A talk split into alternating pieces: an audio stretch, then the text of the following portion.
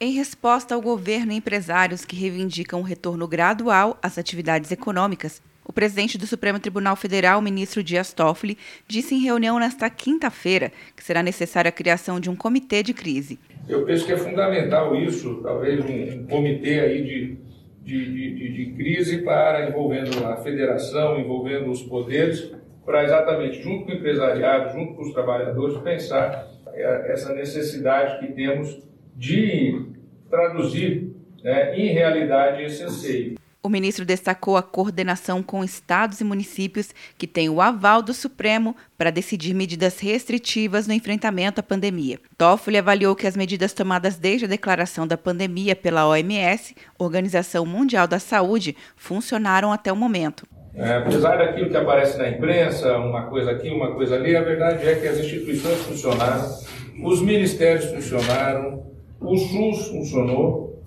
as medidas que o governo adotou e o Congresso Nacional aprovou, ou adequou, ou melhorou, ou de alguma forma também é, sancionou, foram medidas extremamente importantes para que o país não entrasse nessa situação de uma calamidade pública que, viesse a uma desorganização estrutural da sociedade. A reunião, que não estava prevista na agenda oficial, liderada pelo presidente Bolsonaro, levou o apelo de empresários de diversos setores pela reabertura gradual das atividades econômicas. De acordo com o executivo Marco Polo de Mello, presidente do Instituto Aço Brasil, a indústria está na UTI. As vendas despencaram 50% no mês de abril em relação a março e a indústria opera com 60% de ociosidade.